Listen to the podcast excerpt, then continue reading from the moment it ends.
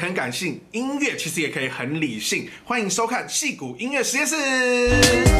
大家好，我是大胖。大家可能会认为这个世界上的艺术品没有所谓的好或坏之分，但事实上呢，其实例如以音乐为例的话，大家可能会觉得听到一首歌会觉得好听或者是不好听，所以在世俗的价值眼光之下是有一定标准在的。如果有一定的标准在的话，我们就可以用很理性的方式去分析它。那所以呢，我就做这一系列的戏骨音乐实验室，用理性的方式来跟大家分享音乐到底是一个怎么样一回事。首先呢，这一集我要讲的就是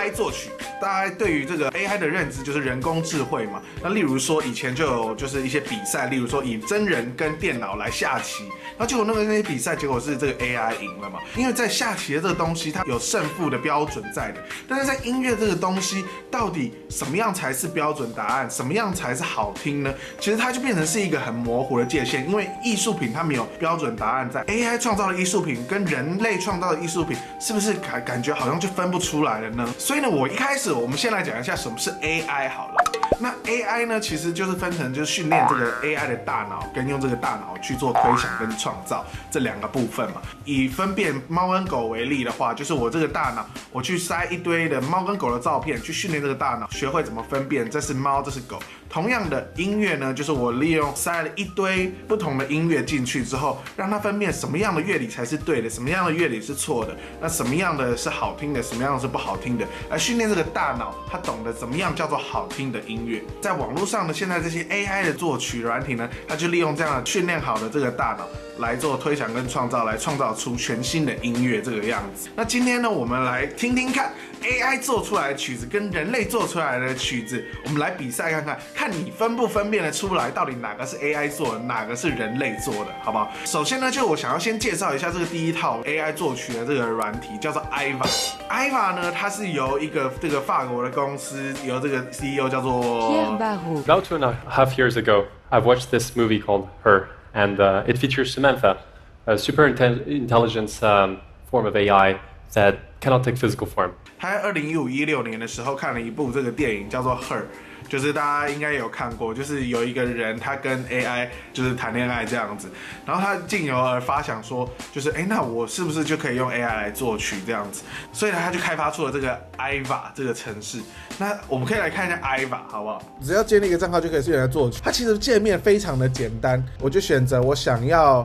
呃什么样的这个风格，什么样的乐器等等的。那其实很简单，我例如说，我今天我想要呃创造一个 orchestra，然后我想要的速度大概是多少？我们现在选 auto 好了。那我们现在选大概一分钟的歌曲，然后我想要利用这个 AI 来同时间创造出几首曲子。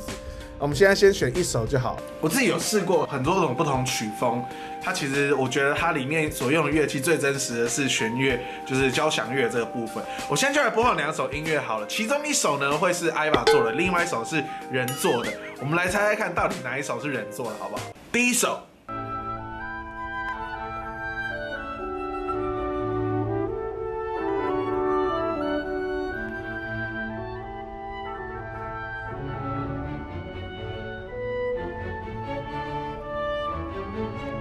好的，第二首。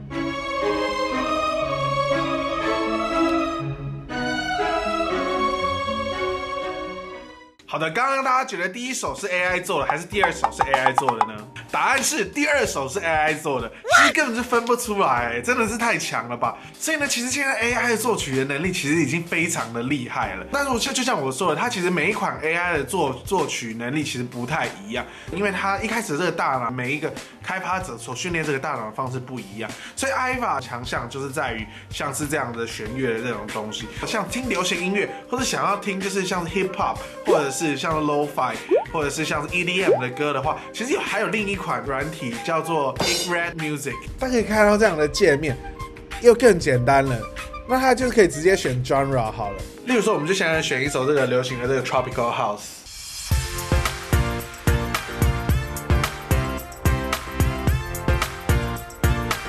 你看这样这样就得到了一首 EDM 的 Tropical House 的歌。现在台湾非常流行，像是就是 Lo-Fi 的这样的 Hip Hop 的这样的音乐，像这个 AI 软体，它做出来 Lo-Fi 的音乐也非常的酷。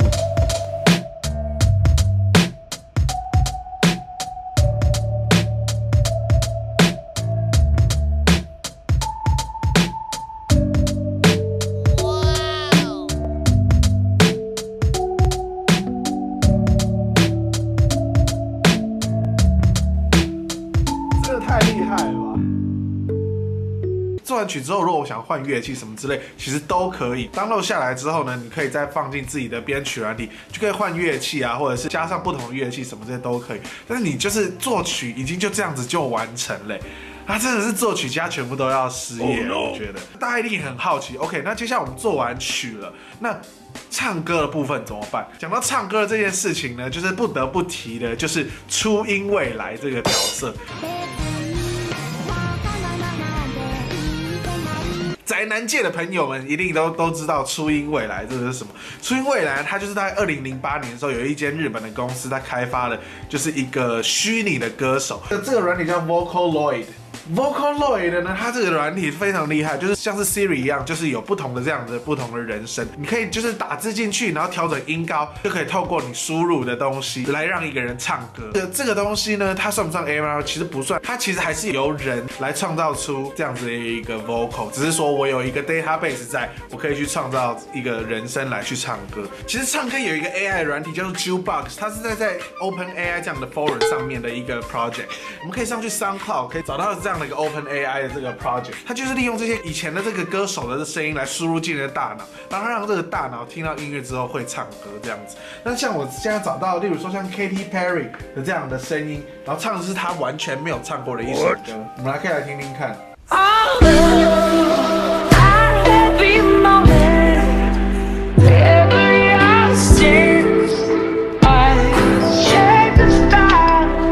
可以听到，其实他这个声音还是有点杂讯，就是不太纯熟的这样的声音。但是大家隐隐约约可以听得到，就是真的是 Katy Perry 的声音，他在唱一首他完全不是他本人唱过的歌这样子。所以今天当这如果这个 AI 这个真的纯熟了之后，那我们到底还需要这些作曲家，还需要这些？歌手要干嘛呢？这是我觉得一个非常好玩的这个议题，就是说，当我们今天我们可以很理性的去分析音乐，然后呢，我们可以借由这样的 AI 的作曲软体做出歌之后，如果在技术成熟到一定的程度之后，那我们人类连创造艺术这样的功能都不见了。Oh no！你不觉得这样子其实很可怕，但是也很酷吗？今天这集就讲到这里啦。那如果你喜欢我这个内容的话，记得按赞、订阅、开启小铃铛，然后呢，关注我大胖音乐的频道，还有这个戏骨音乐实验室的这个单元。